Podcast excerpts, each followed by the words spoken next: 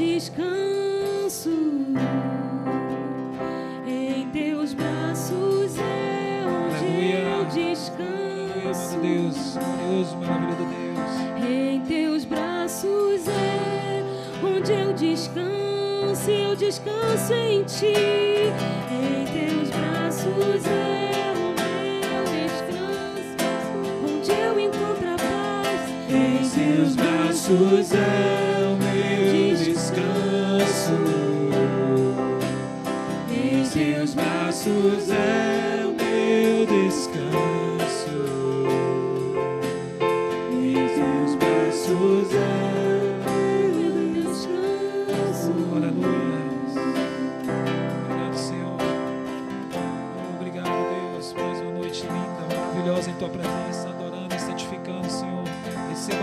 nosso louvor nossa adoração,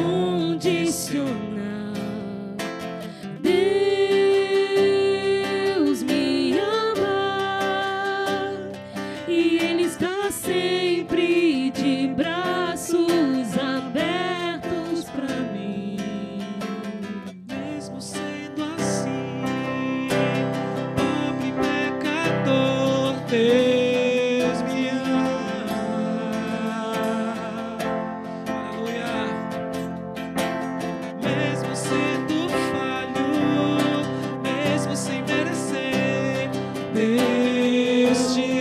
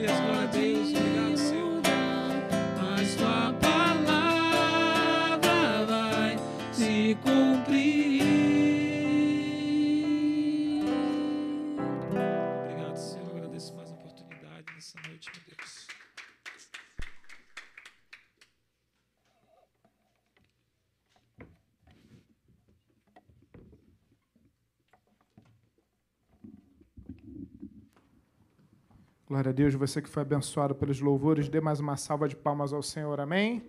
A Ele toda a honra, toda a glória e todo louvor.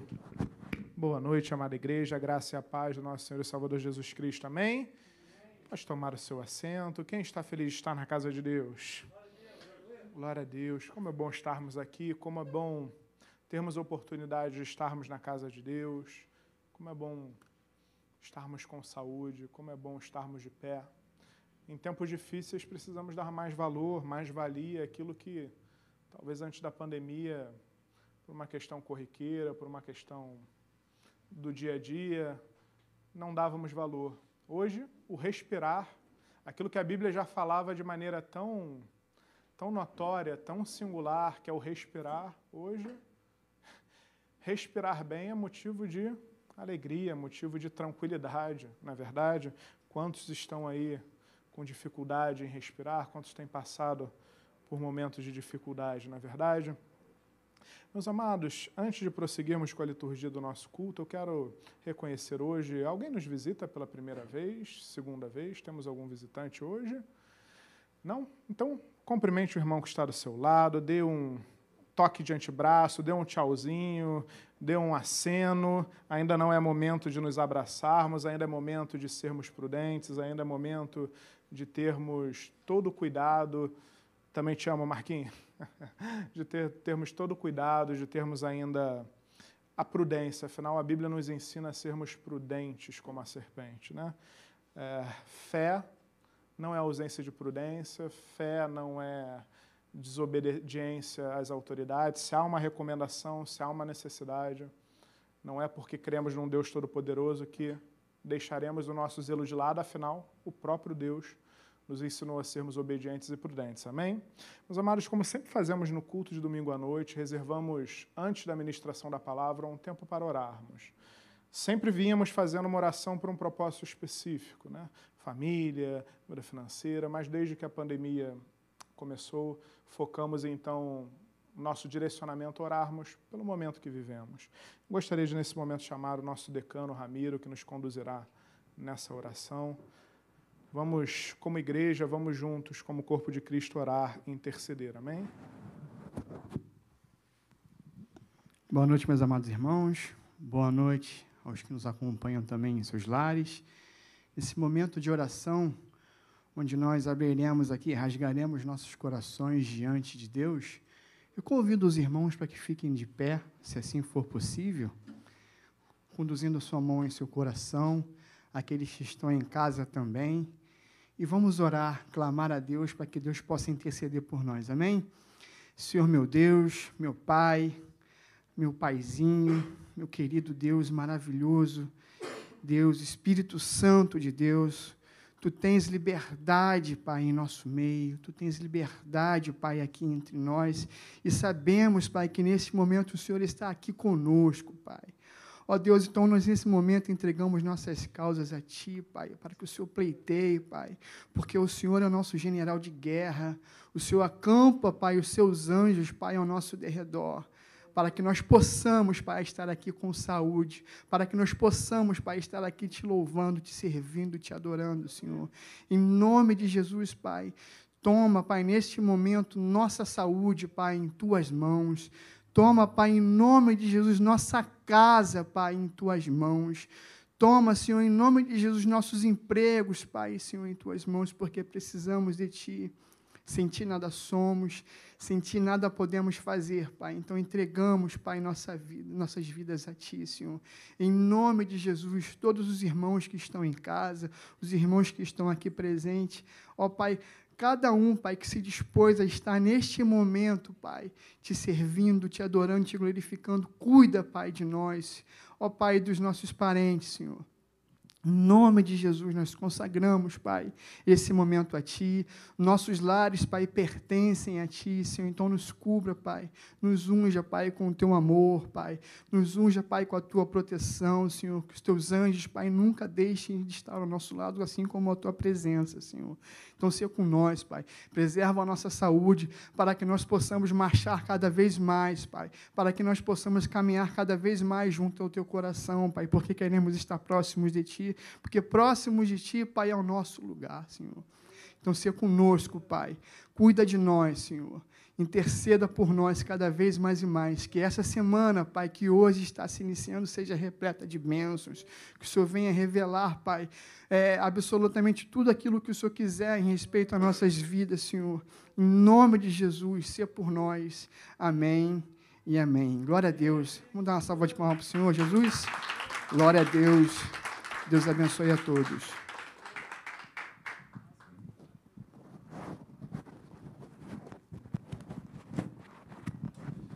Glória a Deus. Pode tomar seu assento. Amém. Meus amados, nessa noite, sem mais delongas, eu quero te convidar que você abra sua Bíblia no primeiro livro de Samuel, capítulo de número 16, a partir do versículo de número 11. 1 Samuel, capítulo de número 16, versículo de número 11. Aproveitando o gancho uh, da ministração pela manhã, onde o nosso amado pastor Alexandre Gama assim ministrou sobre o toco de Jessé, né? a árvore cortada, sobre como muitas vezes um simples toco, um simples tronco que aos olhos humanos podem, pode parecer morto, inútil, se ainda tiver uma raiz, ainda há esperança para aquele tronco, para aquele toco. E por meio daquele toco, Deus manda o rebento, e por meio do rebento, Deus renova todo aquele toco. E era um toco de Jessé, uma passagem que faz alusão uh, a, a Jessé, e Jessé, e durante o culto, durante a ministração pela manhã, Deus me trouxe algo que eu já queria, já, já ardia no meu coração para pregar sobre Davi, sobre algo muito singular na vida no ministério de Davi, que eu tenho certeza que vai falar muito ao seu coração. 1 Samuel, capítulo 16, versículo 11. Se você achou e assim se sentir à vontade de fazer, se colocando de pé para a leitura prefacial, já que eu sei que está frio, você não está indo na academia, então você sentar e levantar na igreja é quase um exercício físico, é a ginástica de Jeová, já tem gente rindo, está se entregando, né? Misericórdia, também não posso falar nada, mas vamos ver. 1 Samuel, capítulo 16, versículo 11, assim diz a palavra do Senhor. Perguntou Samuel a Jessé: Acabaram-se os teus filhos? E ele respondeu: Ainda falta o mais moço, que está apacentando as ovelhas. Disse, pois, Samuel a Jessé: Manda chamá-lo, pois não nos assentaremos à mesa sem que ele venha. Então mandou chamá-lo e fê-lo entrar.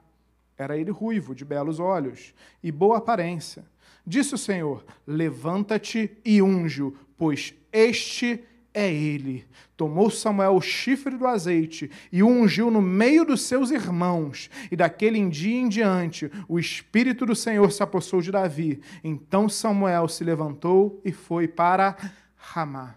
Oremos. Pai amado, em nome de Jesus, Senhor, eis aqui, Pai, uma pequena porção da tua santa e preciosa palavra. Porção essa, Deus, que nós cremos que tem o poder de curar, de transformar vidas, poder esse de falar conosco, poder esse de quebrar cadeias, poder esse de abrir portas, poder esse de abrir caminhos. Pai, em nome de Jesus, que nessa noite não seja diferente, Pai. Toma esse momento nas tuas mãos. Pai, usa a tua palavra como martelo que esmiuça a penha. Usa a tua palavra para incendiar os nossos corações. Usa a tua palavra para falar conosco. Pai, declaramos nessa noite, como sempre declaramos, que precisamos ouvir a tua voz, Pai. Estamos aqui, Pai, para te ouvir, para buscar a tua direção. Porque, Pai, declaramos que somos 100% dependentes de ti. Então, Senhor, eleva a nossa mente cativa a Ti. Vai quebrando toda barreira no mundo espiritual e que possamos te ouvir, te sentir, te contemplar e discernir 100% daquilo que Tu preparaste para nós nessa noite. Paizinho, também te peço, me usa, Senhor, conforme o Teu querer. É o que te pedimos e fazemos agradecidos em o nome de Jesus. Amém e amém. Glória a Deus. Pode tomar o seu assento. Esse é um momento emblemático na vida de Davi. Deus manda o profeta Samuel ir ungir aquele que seria o rei de Israel. E para tanto manda ir para a casa de Jessé. Samuel chega na casa de Jessé, fala com ele e revela o seu propósito. Estou aqui para ungir aquele que será o rei sobre Israel. Jessé então apresenta sete filhos. Do mais velho ao mais moço. Samuel olha então e fala: Olha, nenhum desses é aquele que Deus está me direcionando para ungir rei. Então Jessé fala: Olha, tem mais um, mas moço, pequeno, tá todo sujo, está lá pastoreando as ovelhas do, as ovelhas do nosso rebanho. E aí Samuel, não vou me assentar à mesa enquanto não trouxer. Então Jessé traz Davi, um filho rejeitado, um filho menosprezado, o menor da casa, para então ter um encontro com Samuel. E Samuel ouve a voz de Deus dizendo que aquele era ungido do Senhor. E vimos aqui no versículo de número 13 que Samuel pega o chifre do azeite e unge a Davi como rei de Israel. Glória a Deus. Glória a Deus. O amado Samuel era o profeta mais, mais bem prezado, com, com préstimo, com, com deveras respeitado naquele tempo. Samuel era, era alguém muito respeitado e a palavra dele era dita, era tida como um direcionamento de Deus. E ele unge Davi. E aí, o que acontece com Davi? Davi assume o trono imediatamente? Não. Quem vai reinar sobre Israel? Saul. Mas Deus havia, por meio do profeta Samuel, ungido a Davi. Só que Davi não é levantado rei. Só que Davi não é levantado rei. Abra comigo em 2 Samuel, capítulo 5, versículo de número 3.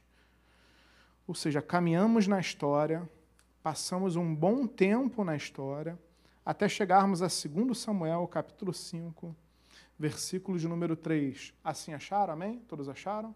Assim diz a palavra de Deus. Assim, pois, todos os anciãos de Israel vieram a ter com o rei em Hebron. E o rei Davi fez com eles uma aliança em Hebron, perante o Senhor. Ungiram Davi rei sobre Israel. Versículo 4. Da idade de 30 anos era Davi, quando começou a reinar, e reinou 40 anos. Para aqui. Nesse momento, nesse tempo, é que efetivamente Davi é levantado rei e começa a reinar. Antes, fazendo um spoiler, ele é levantado rei de Judá, mas rei sobre Israel é nesse momento. A promessa de Deus, aquela unção derramada por meio do profeta Samuel, se chancela, se corrobora nesse momento. Sabe quanto tempo passou? Sabe quantos anos se passaram? Nós não temos a convicção, a Bíblia não é clara em nos dizer o tempo mas conseguimos denotar pelo lapso temporal, pela história, e, enfim, há um, uma grande, há um grande embate teológico sobre a idade de Davi, onde se tem aí um consenso que seria com 12, alguns dizem 14, 15 anos, mas certo é que ele era ainda muito jovem, uma criança, um adolescente, alguém muito novo. Tanto que Jessé, não só pela sua pelo desprezo, pela, pelo menosprezo que ele tinha de Davi, todos os seus irmãos assim o tinham, mas era um dos motivos dele não ter sido apresentado como filho, era um dos motivos dele não ir para a guerra, enfim. Davi era muito moço, a palavra vai salientar isso, ele era muito moço. Então podemos concluir que se passar aí 18 anos, talvez 15, 14, mas com certeza mais de 10 anos se passaram até que a promessa de Deus fosse efetivada. É sobre isso que eu quero pregar nessa noite. Eu quero pregar sobre o tempo, mas não só o tempo, o processo de Deus até a bênção, até o milagre, até o cumprimento de uma promessa dele nas nossas vidas. Muitas vezes Deus revela uma promessa dele para nós, só que muitas vezes essa, essa promessa pode demorar anos para se cumprir. E a grande questão e a grande importância, a grande premência para a nossa vida é termos a maturidade, o discernimento de entendermos que há um tempo, mas não só há um tempo, há um processo. O tempo já prefaciamos aqui, talvez 15, 18 anos, até que a bênção, até que a promessa, até aquilo que Deus revelara, efetivamente se cumprisse na vida de Davi. Tempo. Tenho certeza que era um tempo que Davi não imaginava. Afinal, Samuel chega na sua casa, unge rei. Samuel era um, não era um profeta qualquer. Não era um, um profeta iniciando o seu ministério, não era alguém desconhecido, era a referência do povo. Era aquele que, quando falava, o povo considerava como direção de Deus, direcionamento de Deus. Imagina você receber alguém da parte de Deus, ou você ter um encontro com Deus, um momento com Deus, e você efetivamente ouvir algo de Deus para a sua vida. Olha, você vai fazer isso. Olha, Deus tem isso para a sua vida. Olha, há um projeto desse para a sua vida. Mas não se fala no tempo. Qual a conclusão mais óbvia que, dentro da nossa ansiedade humana, nós tendemos a crer? Bem, é para amanhã. Quando Deus prometeu hoje, amanhã já vou acordar rei. Amanhã já vai vir, ó, todo mundo vai vir, a comitiva real, já vou ser levada para um palácio, já vou, já vou ser colocada uma coroa na minha cabeça. Era muito natural que Davi pensasse assim. Ainda mais sendo um jovem, um jovem que, pela pouca experiência, pela, pela pouca idade, talvez o seu coração tivesse em êxtase. Imagina receber Samuel, dizer que seria o próximo rei. Davi que fora tão subjugado na sua família, receber uma notícia como essa. Imagina o coração daquele, daquele menino fervoroso, ansioso para começar a reinar para começar a cumprir aquilo que Deus prometera para a sua vida. Passa um ano, passa dois anos, passa três anos, passam-se dez anos, doze, treze, 14, 15, 18. E nada acontece. Quantas vezes na nossa vida temos a certeza que Deus tem algo para nós? Passa um ano, dois anos, cinco anos, dez anos. Isso não acontece. O que, que acontece naturalmente conosco? Desanimamos. Começamos a achar isso não era de Deus. Começamos a pensar, talvez eu estivesse enganado. Talvez o profeta se enganou. Talvez aquele sonho, aquela experiência, aquele momento sublime que eu achava que era Deus, era um devaneio da minha mente. E começamos a elocubrar, elocubrar, elocubrar, e a nossa fé, ó, desfalece. Por quê? Porque não só não temos a paciência e a maturidade de esperarmos o tempo de Deus, como não temos muitas vezes a disposição de passarmos pelo processo que Deus tem para nós até que o milagre se chancele. E eu quero falar um pouquinho sobre o processo que Davi enfrentou. Você quer ver? Volte comigo lá em 1 Samuel. 1 Samuel, capítulo de número 17. Avance um capítulo comigo ao texto prefacial. 1 Samuel, capítulo 17, a partir do versículo de número 12. Para contextualizar, Davi então foi ungido rei por Samuel.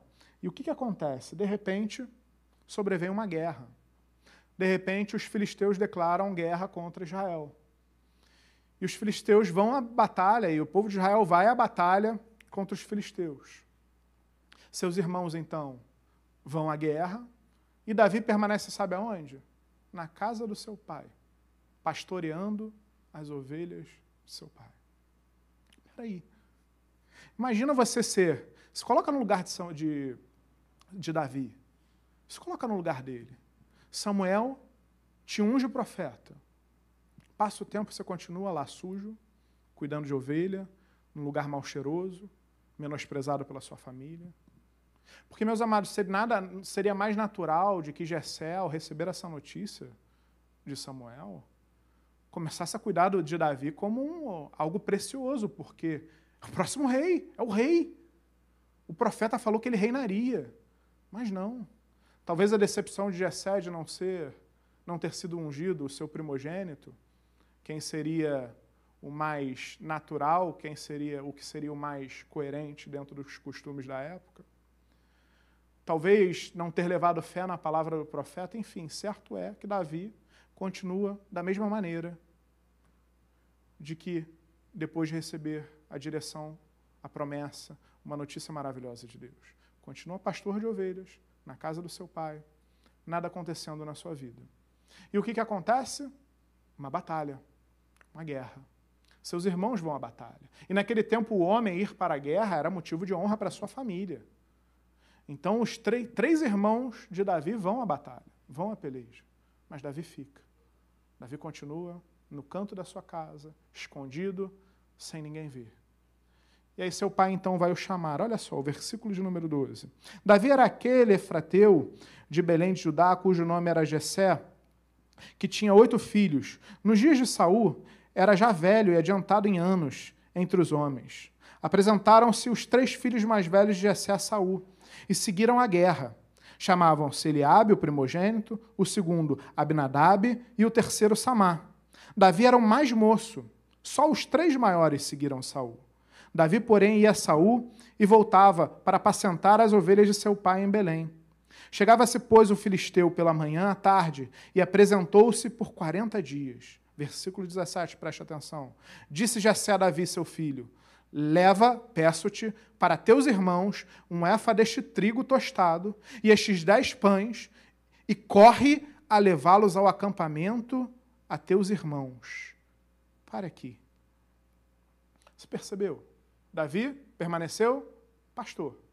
A guerra acontecendo, Davi em casa, sem poder fazer nada.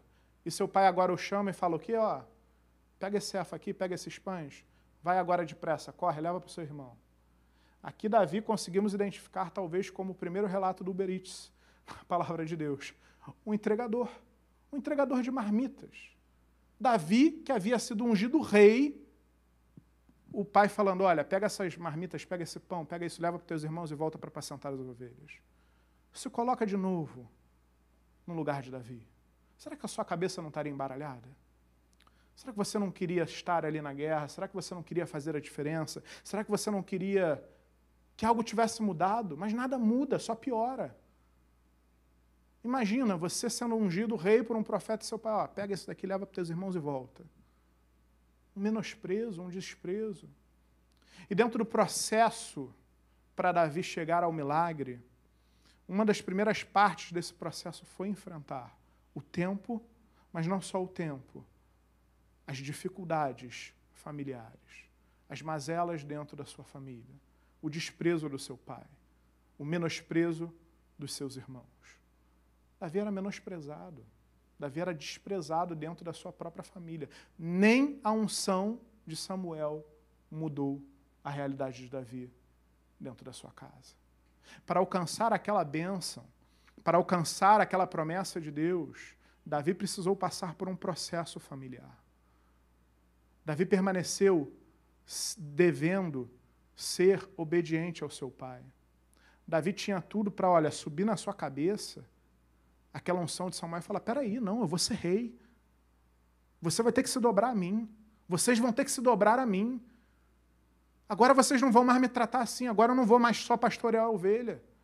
Ele não tinha todas as prerrogativas para talvez ter uma atitude como essa? Talvez muitos não teriam uma atitude como essa. Já não se diz o velho ditado: dá poder ao homem para ver como verdadeiramente ele é? Quer conhecer o homem, dê, um, dê poder a ele, né? É esse o, o ditame. Davi continua obediente. Davi continua indo e faz exatamente aquilo que seu pai pedira. Leva os pães, leva a efa e vai lá na batalha entregar aquilo para os seus irmãos. Ele continua sendo obediente ao seu pai. Que linda postura de Davi.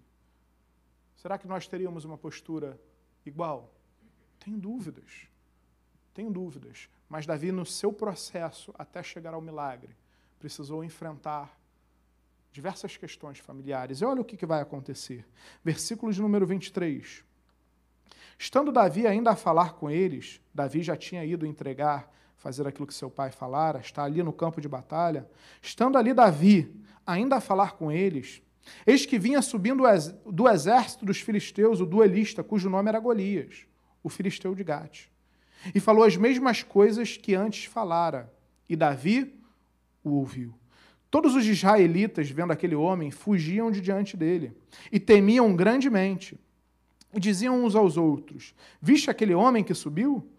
Pois subiu para afrontar a Israel. A quem o matar, o rei o acumulará de grandes riquezas e lhe dará por mulher a filha. E a casa de seu pai isentará de impostos em Israel. Versículo 26, preste atenção. Então falou Davi aos homens que estavam consigo, dizendo: Que farão aquele homem que ferira este filisteu e tirar a afronta de sobre Israel? Quem apôs esse incircunciso filisteu para afrontar os exércitos do Deus vivo? E o povo lhe repetiu as mesmas palavras, dizendo: Assim farão ao homem que o ferir. Para aqui. Davi então vai levar as marmitas, os pães, a efa para os seus irmãos.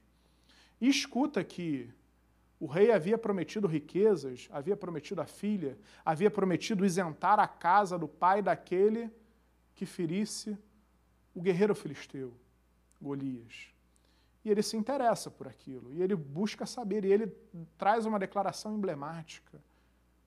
Quem é, pois, esse filisteu incircunciso para se levantar contra o exército de Deus vivo? Um menino, um garoto, um jovem que com toda a autoridade faz uma declaração e ele começa a, a, a atiçar, a aquecer aquele povo. E o povo começa a repetir.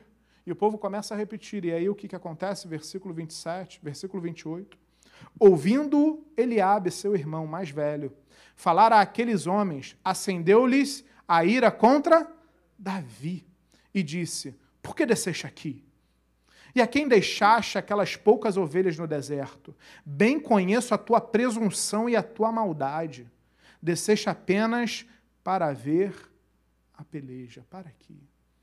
Meus amados, olha a reação do irmão mais velho de Davi. Olha que palavras duras esse irmão, o primogênito mais velho, aquele que em tese deveria ter a maior sabedoria, aquele que pela lei haveria de, com a morte do pai, assumir a liderança da adoração na casa por ser o primogênito. Aquele que deveria ser o sábio, o conciliador, o braço direito do pai. Olha a reação dele. Versículo de número 28, na parte B. Por que desceste aqui? E a quem deixasse aquelas poucas ovelhas no deserto? Olha o desprezo pela atividade de Davi. Bem conheço a tua presunção e a tua maldade. Desceste apenas para ver a peleja. Como falado, dentro do processo até a bênção se cumprir, Davi teve que enfrentar questões familiares muito delicadas. Começamos a identificar que a primeira resistência, a primeira barreira, a primeira porta, a primeira parede, talvez, que se levanta contra Davi é dentro da sua casa. Quantas vezes estamos convictos, iniciamos um projeto, iniciamos um propósito, colocamos nossa vida numa direção, certos de que Deus nos direcionara, e a oposição começa dentro da nossa casa. Quantas vezes isso não acontece nas nossas vidas? Ah, eu vou fazer essa faculdade, eu vou fazer esse curso, eu vou fazer essa pós-graduação, eu vou prestar, eu vou, eu estou buscando entrar naquela empresa, eu tô... começamos a dividir os nossos projetos dentro da nossa casa que é o local onde nós naturalmente esperamos o quê? Apoio, compreensão. Temos a convicção de que é dentro da nossa casa que nossos irmãos, nosso pai nossa mãe vão ser aqueles que vão segurar na nossa mão, abraçar a nossa causa e dizer: vai, vai, que Deus te abençoe, conte comigo. Não é assim? Não esperamos isso da nossa família? Mas muitas vezes ao contrário acontece. Muitas vezes a resistência vem de dentro de casa. Muitas vezes a correia que amarra a nossa perna para darmos um passo à frente foi colocada dentro da nossa casa. Porque, infelizmente, meus amados, o mundo jaz do maligno e o inimigo está dentro da nossa casa também. Muitas vezes o inimigo usa pessoas da nossa família para se levantar contra nós. E, meus amados, temos que ter uma sabedoria, um discernimento espiritual muito grande. Sabe por quê? Sabe qual, quais são os dois grandes propósitos do inimigo? Ao levantar alguém da sua família para te paralisar? Primeiro, te paralisar. Segundo, causar dissensão e discórdia na sua casa.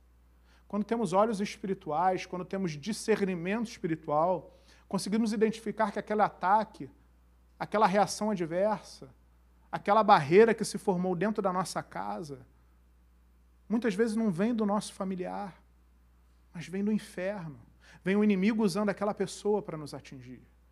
Muitas vezes aquela pessoa deu brecha e está sendo usada pelo inimigo para atingir. Já preguei aqui, Pedro foi usado por Satanás para tentar desmotivar a Jesus. Pedro, um discípulo, um apóstolo, alguém que caminhava com Cristo. Quando Jesus fala, pela centésima vez tudo aquilo que ele haveria de passar, Pedro fala: Não, mestre, não precisas passar por isso. Não, de forma alguma. Qual foi a reação de Jesus? Arreda Satanás. Traz para mim pedra de tropeço. Não foi Pedro. Não foi uma declaração de Pedro. Pedro deu brecha. Satanás usou a vida de Pedro para tentar a Jesus. E vimos nessa pregação que a tentação que as palavras de Pedro se coadunam perfeitamente com uma das tentativas de Satanás quando tenta Jesus no deserto. Vimos ali o modus operandi do inimigo extremamente similar, sem criatividade. Muitas vezes Deus, muitas vezes o inimigo vai usar pessoas dentro da nossa casa, amigos, familiares, para tentar nos paralisar. E muitas vezes o processo para alcançarmos o milagre passa pela maturidade de não permitirmos que esses ataques, que essas barreiras nos paralisem. Porque a família é bênção de Deus. Talvez você esteja falando, talvez você esteja pensando isso agora, porque você não conhece a minha família. Porque se você conhecesse a minha família, você não falaria isso. Família é bênção de Deus. Mas muitas vezes nós não conseguimos enxergar isso. Porque o inimigo milita dia e noite para destruir a unidade familiar. Quantas vezes ficamos magoados com o irmão, com o pai? Quantas vezes um relacionamento de um pai e filha é quebrado? É despedaçado. Porque o inimigo conseguiu plantar uma semente naquela casa. E pela falta de visão espiritual, de maturidade daquele que deveria, nós que somos homens e mulheres de Deus, que temos o discernimento espiritual, se não enxergarmos, se não tivermos essa maturidade, fazemos exatamente aquilo que o inimigo quer. E a resistência familiar escancarada na vida de Davi, sendo parte integrante do processo dele até alcançar a promessa de Deus. Avance comigo, capítulo 17 de 1 Samuel ainda, versículo de número 31. 1 Samuel, capítulo 17, versículo de número 31. Ouvindo as palavras que Davi falara, anunciaram-nas a Saul, que mandou chamá-lo. Davi disse a Saul: não desfaleça o coração de ninguém por causa dele. Teu servo irá e pelejará contra o filisteu. Versículo 33, preste atenção. Porém, Saúl disse a Davi: Contra o filisteu não poderás ir para pelejar com ele, pois tu és ainda muito moço, e ele é guerreiro desde a sua mocidade. Parte do processo até Davi alcançar a promessa de Deus foi enfrentar sabe o quê? O preconceito. Por ser novo, por ser pequeno, por não ter vigor físico, por não ser forte, por não ser um guerreiro, qual foi a atitude do rei? Virar para ele e falar: Olha, você não vai para a peleja. Se você for para a peleja, é aí mesmo que a gente vai perder. Se você for para a peleja, acabou, a gente não tem chance de ganhar. Olha, Davi, cara, você é muito moço. Você é muito novo. Você não é um guerreiro. Você não é o campeão que a gente precisa. Fica aí. Eu não vou permitir que você vá à peleja. Quantas vezes, dentro de o processo para alcançarmos uma promessa de Deus, temos que enfrentar o preconceito. O preconceito de pessoas talvez que vão virar para você e falar: olha, esse sonho, esse projeto, isso que você está pensando é demais para a sua vida. Olha, isso daí, para você, desiste. Coloca os seus pés no chão. Dá um passo de cada vez. Olha, não tenta subir o degrau, mais de um degrau da escada de uma vez, não, senão você vai tropeçar. Quantas vezes você já não ouviu isso na sua vida? De pessoas próximas e muitas vezes de pessoas não próximas, não tão próximas. Porque o quê? Qual o nosso erro quanto mais da nossa vida? Abrir a nosso coração para qualquer um. Temos a mania de contar nossos projetos para pessoas que muitas vezes nem torcem para a gente. Temos manias de expor as nossas vidas, hoje ainda mais com rede social. Que tudo é postagem, que tudo é, ah, é, é isso, é aquilo, é. Enfim, as pessoas se expõem. E dentro dessa exposição, muitas vezes vêm pessoas para falar: olha, você é pequeno demais para isso. Você é fraco demais para vencer. Você não tem a capacidade de alcançar isso. Davi enfrentou isso. Muitas vezes no nosso processo até alcançarmos o milagre de Deus, enfrentaremos o preconceito, enfrentaremos as palavras contrárias, vindo de amigos, de pessoas conhecidas, talvez de alguém na sua empresa. Talvez você tenha se colocado num projeto de crescer na empresa e todo mundo fala, cara, você nunca vai chegar lá, olha, não tem como, olha, é impossível. Quantas pessoas, quantas vezes, me recordo da minha empresa quando entrei dois anos atrás, entrando com um cargo de júnior. Dois anos, de, de, dois anos depois, hoje eu sou gestor da área. Mas lá atrás, quando eu falava, não, eu, eu entrei aqui é para crescer, quantas vezes eu ouvi dentro da empresa, não, poxa, a empresa não valoriza, não, a empresa não é assim, olha, aqui você não é o lugar certo, você, você não está no lugar certo, olha, se eu fosse você, abrir seu currículo, não, não, não, não, não aqui, não. Rememorar minha trajetória na empresa, lembrar quantas vezes eu ouvi isso, olha, foram muitas, Marina minha testemunha, quantas vezes. E eu, quantas vezes a gente acaba dando ouvido que eu voltava para casa e falava, será que eu tô, será que realmente vale a pena insistir? Porque quando a gente vai ouvindo isso, quando a gente vai ouvindo isso, a gente desanima. Quando a gente vai ouvindo isso, a gente começa ó, a pensar. E quando a nossa mente começa a acelerar, a gente tira os olhos de Deus. Quando a gente começa a olhar para o tamanho do problema, a gente tira os nossos olhos do tamanho do nosso Deus. Isso é uma verdade nas nossas vidas. Quantas vezes precisaremos enfrentar a desconfiança, as palavras adversas, e não parar, e não paralisar em meio às dificuldades. Meus amados, alcançar uma promessa de Deus muitas vezes é a conjugação do tempo e do processo. E muitas vezes o processo é difícil. E muitas vezes o processo é doloroso. Avance comigo versículo de número 34. Olha a resposta de Davi. Respondeu Davi a Saul: Teu servo apacentava as ovelhas de seu pai. Quando veio um leão ou um urso e tomou um cordeiro do rebanho. Eu saí após ele e o feri, e livrei o cordeiro da sua boca. Levantando-se ele contra mim, agarrei-o pela barba e o feri e o matei. Teu servo matou tanto o leão como o urso. Este incircunciso filisteu será como um deles, porquanto afrontou os exércitos do Deus vivo.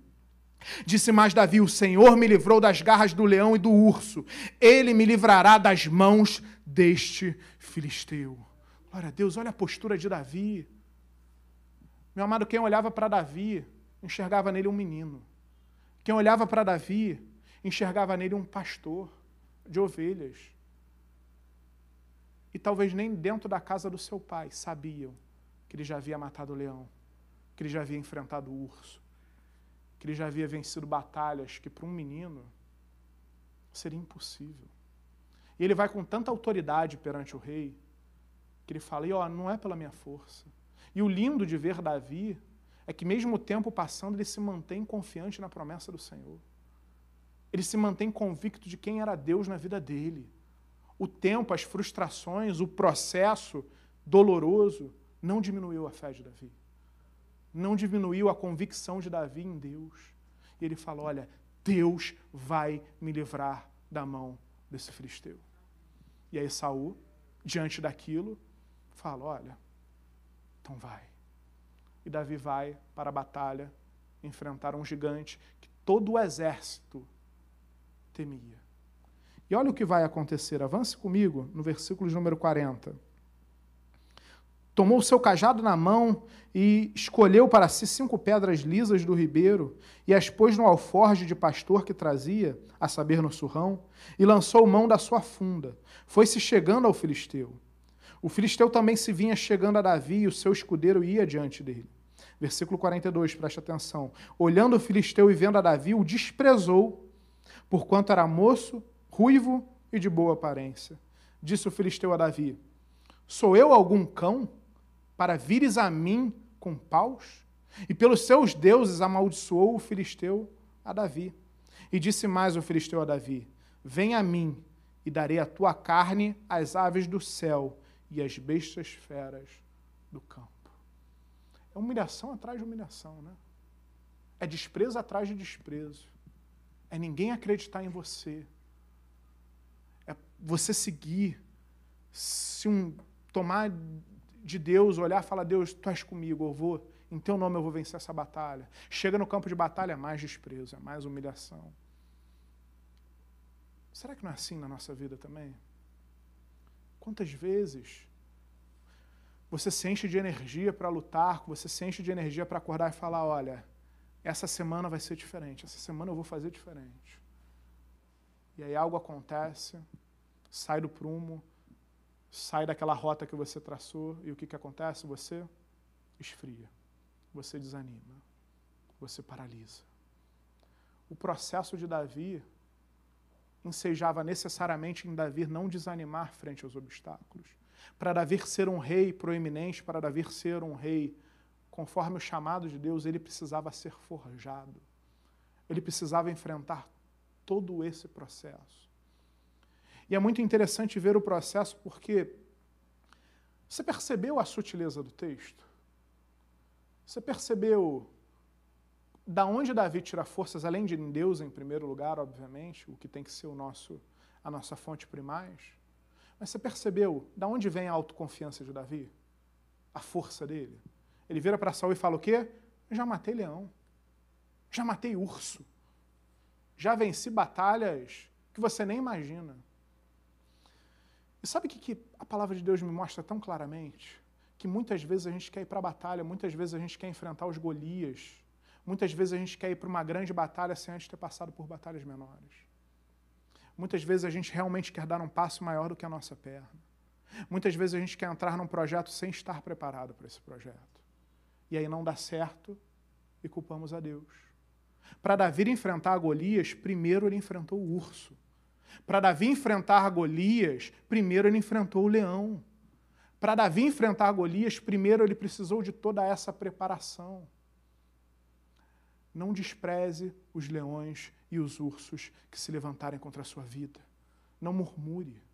Muitas vezes um problema se levanta e talvez não é um problema tão relevante assim, mas a gente já começa a murmurar a gente já começa a falar: ah, meu Deus, mais um problema. Ai, meu Deus, mal começou a semana, isso já está acontecendo. Ai, meu Deus, isso, ai, meu Deus, aquilo. Não é assim. Será que não é assim? Porque não queremos enfrentar o urso. Porque não queremos enfrentar o leão. Sabe por quê? Porque é uma batalha que ninguém está vendo. Porque é uma batalha que, em tese, não tem relevância nenhuma. Porque é uma batalha do dia a dia. Que é uma batalha que você não vai ter proveito nenhum. Mas não, Davi, enfrentar o Golias, casar com a filha do rei, ter a isenção de tributos na casa, o rei prometer riquezas, essa batalha eu quero. Essa batalha eu me prontifico a enfrentar. E essa eu vou sem murmurar. Mas eu não fui forjado nas pequenas. Mas as pequenas eu rejeitei. Mas as pequenas eu murmurei. Mas nas pequenas eu reclamei com Deus. Eu não tirei as lições. Eu não enfrentei. Eu não fui forjado. Você quer uma grande vitória? Você quer uma grande vitória na sua vida? Saiba dar valor às pequenas vitórias. Você quer uma grande vitória na sua vida? Você quer estar preparado para uma grande batalha? Se forge nas pequenas batalhas. Esse era o diferencial de Davi. Ele entendia que havia um processo. O processo era tão claro na vida de Davi que ele revelou esse processo. Não, meu rei, eu enfrentei o leão.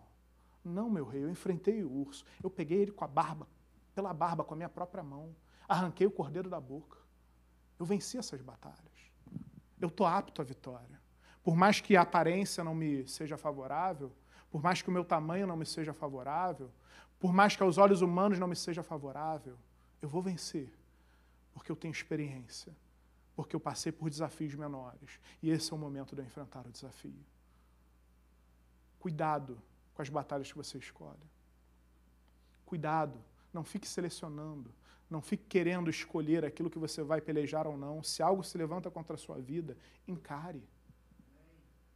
Aceite ser forjado.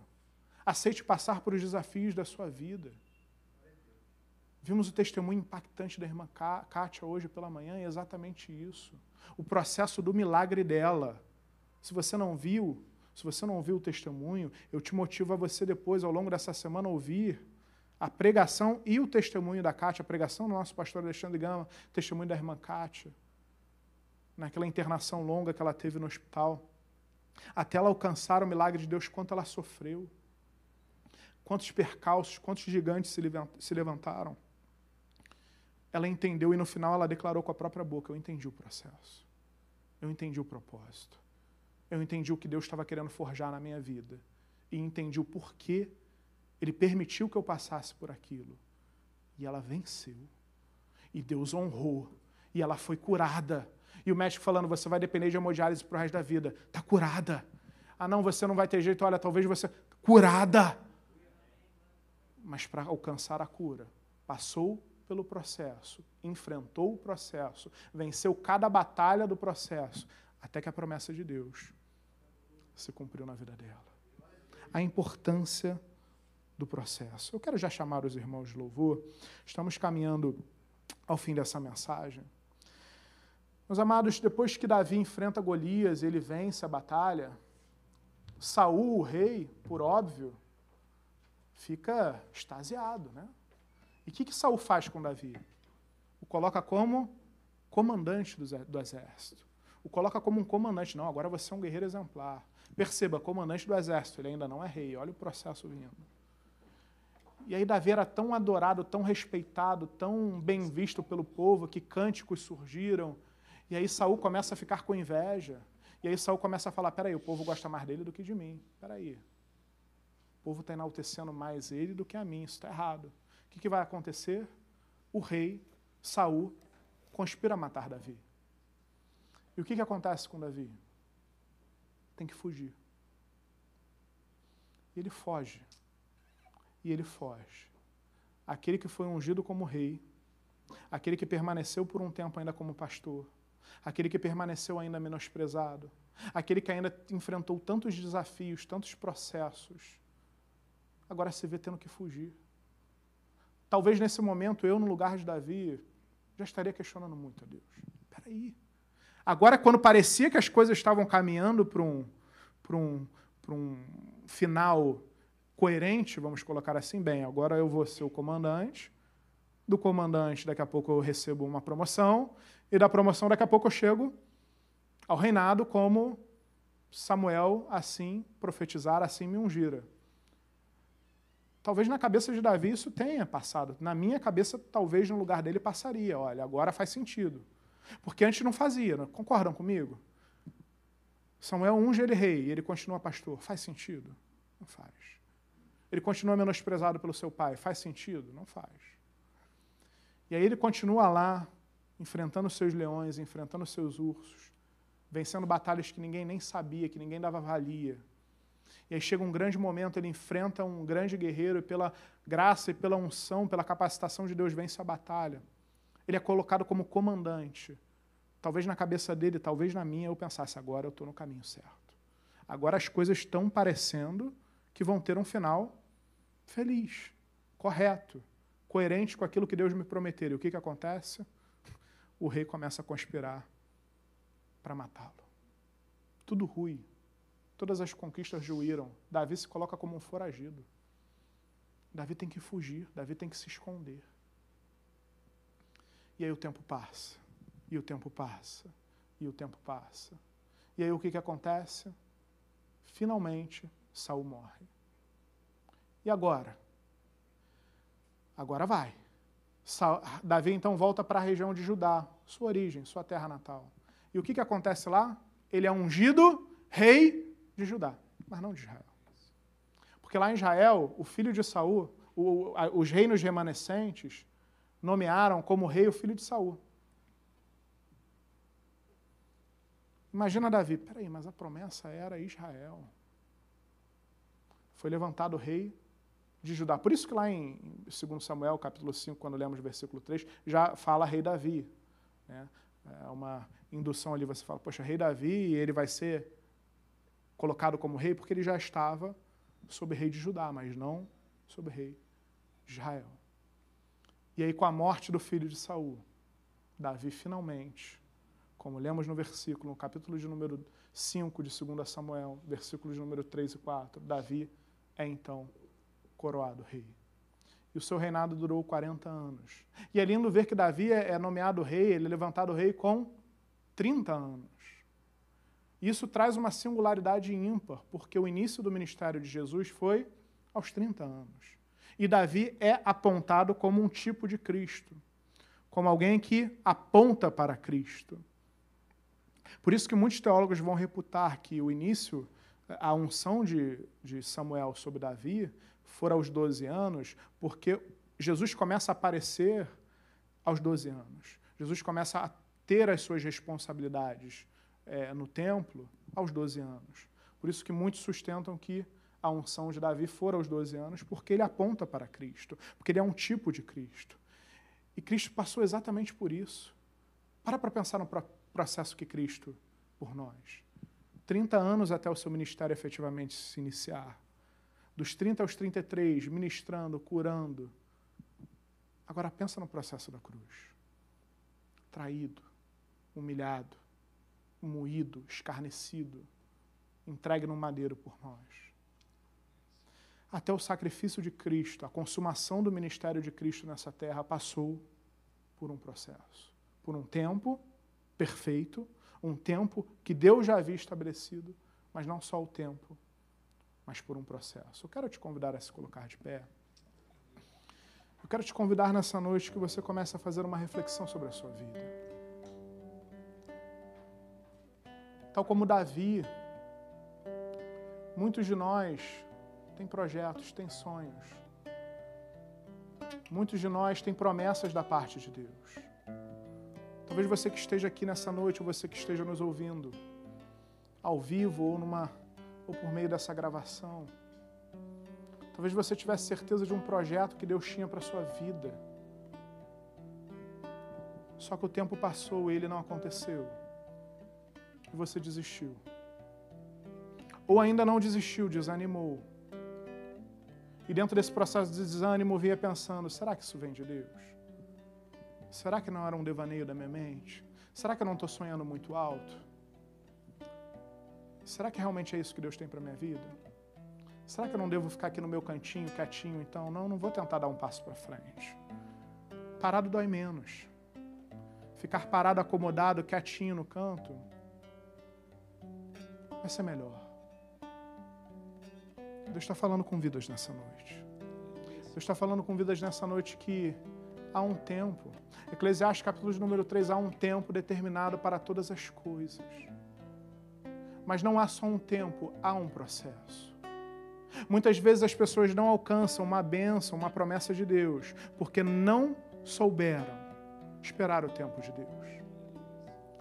E muitas pessoas não alcançaram uma bênção, uma promessa da parte de Deus, por mais que tenham tido a perseverança de esperar o tempo, de ter aguardado no tempo correto, não aceitou o processo, rejeitou o processo, desistiu no meio do processo, ou não quis seguir o processo como um todo.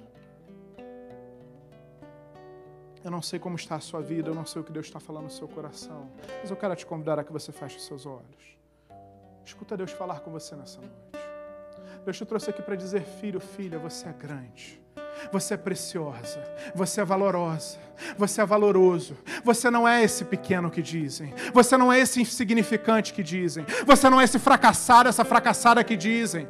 Os seus projetos não deram certo, não foi só por incompetência, não foi por isso. É porque tem um processo, é porque tem um tempo. E Deus te trouxe aqui nessa noite para dizer: filho, vá em frente, não para, não desista, segue o processo, enfrenta o leão, enfrenta o urso, enfrenta o gigante, vence as batalhas que você vai ser honrado. Mas não deixa ninguém te parar, mas não deixa as mazelas da vida te pararem, mas não deixa a decepção te parar, não deixa o medo te paralisar, não deixe nada te parar no processo que Deus tem para você. Porque muitas vezes, para você alcançar esse projeto, esse milagre, você tem que passar pelo processo, você precisa ser forjado. Então, nessa noite, tira esse espírito de autocomiseração, para de se lamentar, para de se jogar para baixo, para de dizer que é um fracassado, para de dizer que é um fraco, e coloca-se como Davi, olha para o seu gigante e diz: Quem é esse filisteu incircunciso para se levantar contra um filho ou contra uma filha de Deus? Você é filho de Deus. Deus, você é filha de Deus. Não há um gigante que você não possa enfrentar, não há um urso que você não possa enfrentar, não há um leão que você não possa enfrentar, não há uma batalha que você não possa vencer. Não há um sonho grande demais para você sonhar. Não há, não há um objetivo alto demais para você vislumbrar. Se Deus colocou no seu coração. Não deixe ninguém, ninguém, nem mesmo você, tirar esse projeto do seu coração. Talvez demore um ano, talvez demore dois anos, talvez demore dez anos. Mas se você se manter no processo e aguardando no tempo de Deus, a promessa de Deus vai se cumprir na sua vida. Comece a adorar. Comece a louvar a Deus nesse momento. Comece a refletir sobre a sua vida, sobre aquilo que está paralisado, sobre aquilo que tem te atrapalhado. Comece a orar. Fale com Deus nessa hora.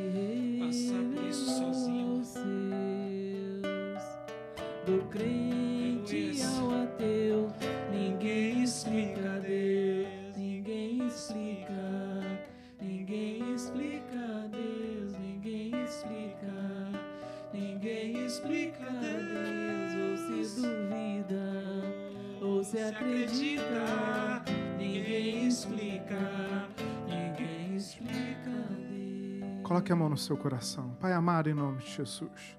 Senhor, nós declaramos que ninguém te explica. Ninguém é capaz de te explicar. Deus, ninguém é capaz de explicar o seu tempo. Ninguém é capaz de explicar os processos que o Senhor coloca na nossa vida. Ninguém é capaz de explicar o teu amor, a tua graça, a tua misericórdia. Senhor, nessa noite queremos te pedir, Pai, perdão em primeiro lugar. Perdão porque muitas vezes rejeitamos o processo que é parte intrínseca do teu milagre, que é parte intrínseca da promessa que tu fizera para nós. Deus, queremos te pedir perdão porque muitas vezes desanimamos, muitas vezes desistimos, porque não tivemos a paciência de esperar o teu tempo, porque não tivemos a paciência, a proatividade, a resiliência de superar todas as fases do processo. Processo esse que na tua onisciência, na tua grandeza, no teu conhecimento, era necessário para alcançarmos aquela promessa. Tal como Davi, Deus, que precisava ser forjado para ser um rei exemplar. Porque Davi era um homem segundo o teu coração, Pai. Tua palavra vai dizer que tu escolhera Davi, porque encontrou nele um homem segundo o teu coração. Então, Deus, por mais que Davi já tivera o teu coração, por mais que já, Davi já tivera um coração segundo o Senhor, Davi ainda precisava passar por um processo para cumprir com esmerio aquilo que o Senhor tinha guardado para ele. Assim como nós, Deus, muitas vezes para alcançarmos um milagre, muitas vezes para alcançarmos a promessa, muitas vezes para prosseguirmos no teu caminho, precisaremos enfrentar sim dificuldades lutas. Deus, nessa noite nós declaramos, Pai, diante da tua presença, diante do teu altar, que não vamos mais desistir, que não vamos desanimar, que o amanhã vai ser melhor que o hoje, que amanhã eu vou sim prosseguir, que eu não vou deixar para fazer mês que vem aquilo que eu posso começar amanhã, que eu não vou mais procrastinar, que eu não vou mais empurrar com a barriga, que eu não vou mais me enganar, mentir para mim mesmo. Deus, em nome de Jesus te pedimos, Pai, porque somos fracos, somos pecadores. Te pedimos a tua graça e o teu Espírito Santo nessa noite agora sobre nós. Para que venha sobre nós, nos dando uma unção, derramando uma unção diferente nessa noite.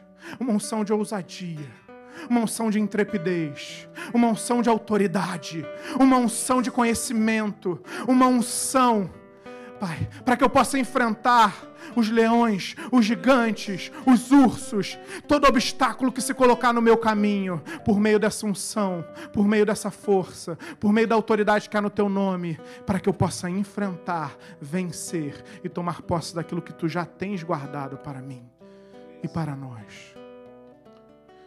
Muito obrigado, meu Deus. Muito obrigado por ser esse Pai zeloso. Muito obrigado por ser um Deus que não desiste de nós.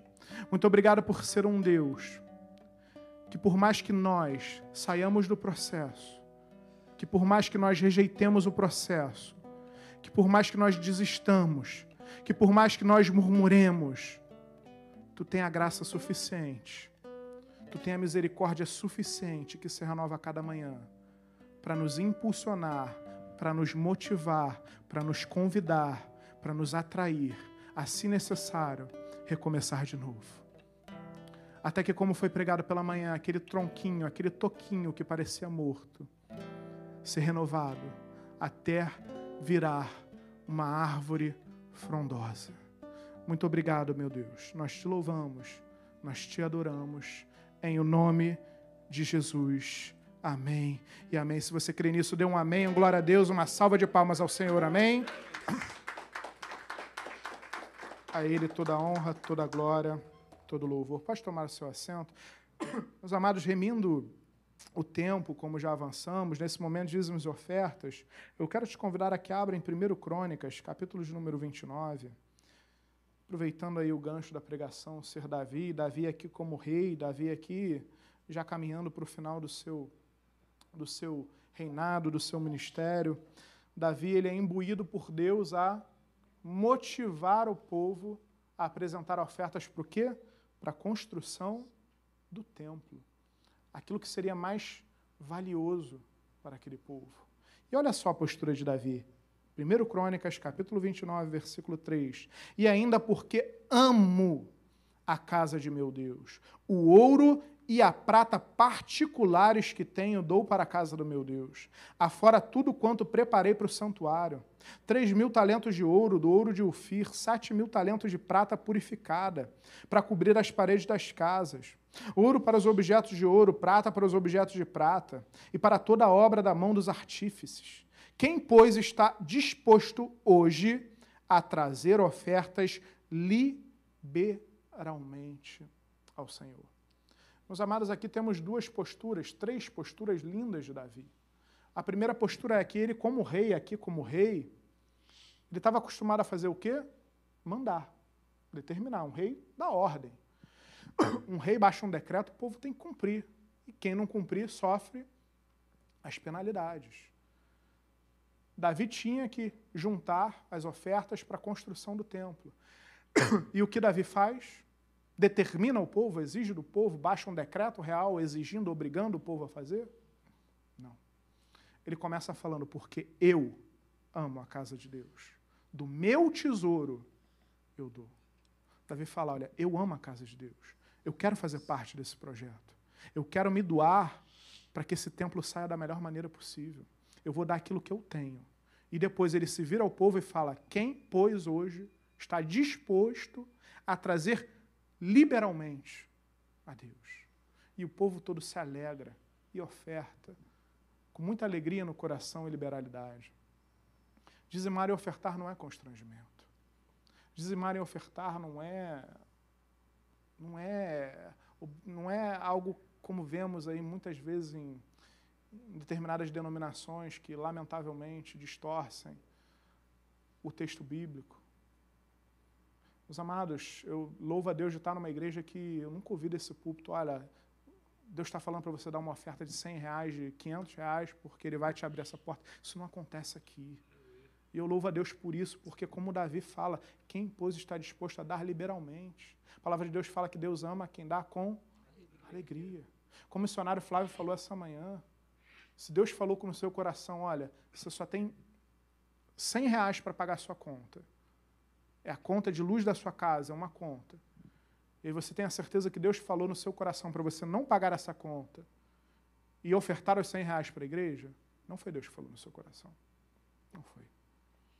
Talvez aí sim seja um devaneio, talvez sim seja algo da sua mente, porque, meus amados, Deus não exige de nós mais daquilo que nós podemos. Deus sim tem o poder de, se eu ofertar 100, Ele sim pode abrir as janelas do céu e fazer algo maravilhoso no dia seguinte, sim, num ato de fé. Mas Deus não exige, Deus não, isso não, não, não conseguimos encontrar guarida à luz da palavra de Deus para esse tipo de questão. Dizimar e ofertar é isso que Davi faz. É porque eu amo a casa de Deus. É porque eu amo esse lugar. É porque eu venho aqui nesse lugar e eu sou abençoado por Deus. É porque eu quero que mais vidas preencham esses bancos. É porque eu quero que essa igreja abra mais igrejas em comunidades, em locais que estão precisando.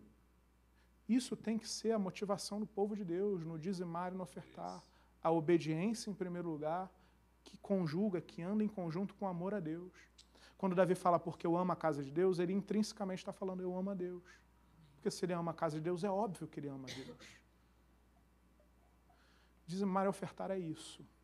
É entregar a Deus, é devolver aquilo que entendemos que é de Deus, com alegria no nosso coração. E como sempre falamos aqui, se não há alegria no seu coração, não participe desse momento, fique extremamente à vontade e aguarde o momento onde Deus há de colocar essa alegria, esse entendimento, essa motivação no seu coração. Amém? Mas eu quero te convidar nesse momento, você que tem esse entendimento, a separar o seu dízimo, a sua oferta. Mas antes de separarmos, vamos orar juntos. E aí, enquanto o louvor estiver ministrando, você separa com calma. Depois, no transcorrer do louvor, já caminhando para o final, estarei à frente recolhendo os dízimos, as ofertas. Os nossos diáconos vão passar no seu lugar para recolher. Temos ali com a diaconisa Elizabeth uma máquina de débito para o seu conforto e segurança. Amém? Vamos nos colocar de pé? Pegue seu envelope, ainda que vazio, ainda que você não vá ofertar, ainda que você não tenha condições de fazê-lo nesse momento, mas como um ato de fé, pegue o seu envelope e, e, e como sempre ensinamos, você que está desempregado, você que não tem, não tem proventos, não, meus amados, dízimo de zero a zero. Entregar um envelope vazio, apresentando como dízimo a Deus, não é vergonha. É obediência, é fé, é dizer, Deus, hoje eu não tenho nada, está aqui o meu dízimo, mas eu tenho a certeza que o Senhor vai abrir uma porta. Participe desse momento com entendimento, amém? Vamos orar, Pai amado, em nome de Jesus. Muito obrigado, Deus. Muito obrigado porque podemos declarar que até aqui nos ajudou o Senhor. E nessa noite, Pai, eis aqui, Senhor, o pouco do muito que o Senhor tem colocado nas nossas mãos. Senhor, recebe o nosso dízimo, recebe a nossa oferta como aroma suave no seu altar. Fazemos porque, tal como Davi fez, Fazemos porque amamos a tua casa, amamos a tua obra, porque te amamos, porque reconhecemos que tu és fiel conosco, Deus. E queremos assim também ser para contigo, Deus, fiéis. Muito obrigado, Deus. Pai, sobre a vida financeira do teu povo, nós como igreja clamamos, Deus, pela abertura de portas, daquele que encontra-se desempregado, aquele que encontra-se talvez insatisfeito no seu trabalho ou, ou, ou esteja num local que tem sido insuficiente para os planos, para os projetos, para o sustento da sua família. Deus, sobre aquele que vem estudando para concurso público, sobre aquele que vem se capacitando, sobre o profissional liberal, enfim, Deus, clamamos por toda a vida financeira do teu povo aqui nesse lugar. E como igreja, nós pedimos, em o nome de Jesus, Pai, a tua graça, a tua intervenção, o teu agir o teu mover sobre a vida financeira do teu povo. E sobre a administração financeira da tua casa, nós clamamos que todo recurso que chega ao teu altar seja usado para a tua obra conforme o teu querer. É o que te pedimos e fazemos agradecidos em o nome de Jesus. Amém e amém. Glória a Deus. Separe seu dízimo, sua oferta com calma e que Deus vos abençoe rica e abundantemente.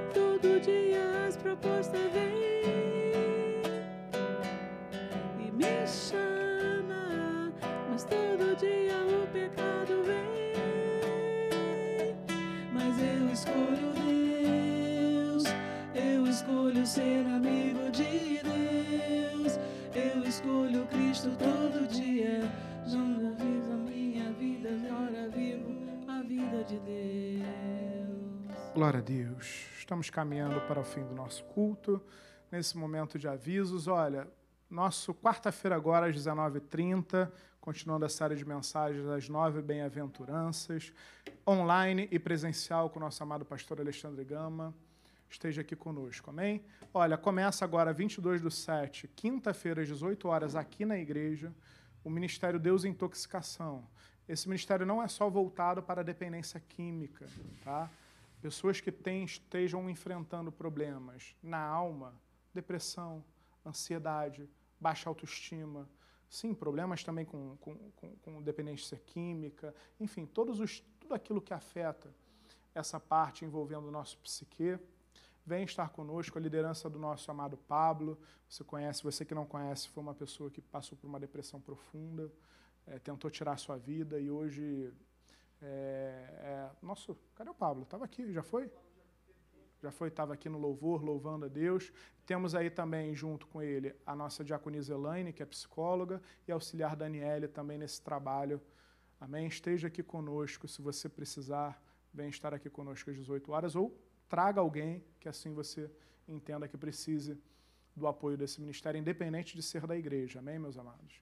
Olha, o culto dos jovens, o, o congresso de jovens, né? Teremos dois polos de congresso, um na igreja Nova Vida de Columandê e outro na igreja Nova Vida de Olaria. Olha, pastor Nelson Júnior, do Eu Escolhi Esperar, Cultura do Céu, pastor Marcos Salles. É, alguém falou alguma coisa? Oi? Muita benção, né? Duas, olha só, um congresso em dois polos diferentes. Olha só, ficamos sem o congresso né, do ano passado por conta da pandemia e já que agora continuamos, conseguimos mobilizar, temos esse privilégio de termos esses dois polos, amém? Inscrições pelo site que está ali, maiores informações com a nossa diaconisa Eloá e com o nosso diácono Aloan, amém?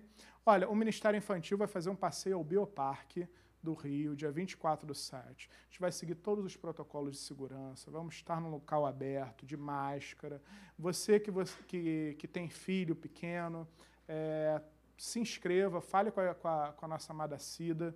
É, vai ser um, um passeio muito legal para as nossas crianças. Você que é do Geração Vida, ou você que possa estar nesse dia ajudando, porque oramos para que sejam muitas crianças, então precisaremos de máximo de pessoas para ajudar na monitoria. Provavelmente eu e Marina estaremos, né, amor? Se tudo der certo, dia 24 do 7.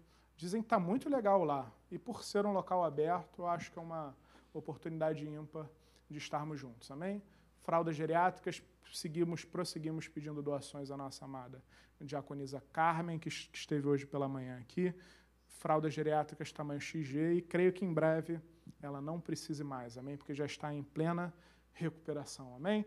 Olha, pedimos também doações de meias para o nosso pais, lembrando que nosso último culto, de, a última sexta-feira do mês, nós saímos distribuindo alimentos, cobertores, casacos, mas temos uma carência de meias para esse próximo paz, amém?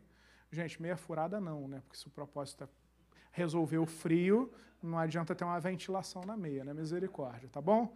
Mais algum aviso? Nossa EBD às 9 horas com o missionário Flávio, às 10h15 o nosso culto dominical pela manhã e sempre às 19 horas o nosso culto pela noite, amém? Vamos nos colocar de pé. Olha, tivemos aqui cinco pedidos de orações ali por meio do Ministério de Evangelismo. Vamos orar também por essas vidas, amém? Feche seus olhos, curve sua cabeça, vamos orar juntos. Pai amado, em nome de Jesus, muito obrigado, Deus. Muito obrigado pela rica oportunidade que o Senhor nos dá de estarmos na sua casa mais uma vez. Muito obrigado porque ouvimos a tua voz e verdadeiramente saímos daqui, Deus, ávidos para enfrentar os leões, os ursos, os gigantes. Saímos daqui renovados, Deus, confiantes de que se tu fizeste uma, se tu tens uma promessa para nós, Deus, essa promessa vai se cumprir. Mas Deus, não vamos desanimar, não vamos desistir, não vamos, Deus, deixar nada nem ninguém nos desvirtuar, nos desviar do caminho, do processo, até a chancela da tua, da tua bênção, até a chancela da tua promessa nas nossas vidas. Muito obrigado, Deus, porque tu és um Deus fiel. Muito obrigado, porque é um Deus tão zeloso, tão amoroso que nos traz aqui nessa noite para reforçar, para motivar, para Deus nos pegar verdadeiramente pela mão e nos colocar no caminho certo, diante da tua presença, diante dos teus propósitos. Muito obrigado, Paizinho. Despede teu povo na tua santa paz e segurança, livrando do homem mau e dando uma semana abençoada em nome de Jesus. E que o amor de Deus Pai, a graça e a paz nosso Senhor e Salvador Jesus Cristo, e as ricas e doces consolações do Espírito Santo de Deus sejam sobre as nossas vidas, hoje, para todo sempre, aquele que crê, diga Amém. E em paz, Deus vos abençoe rica e abundante.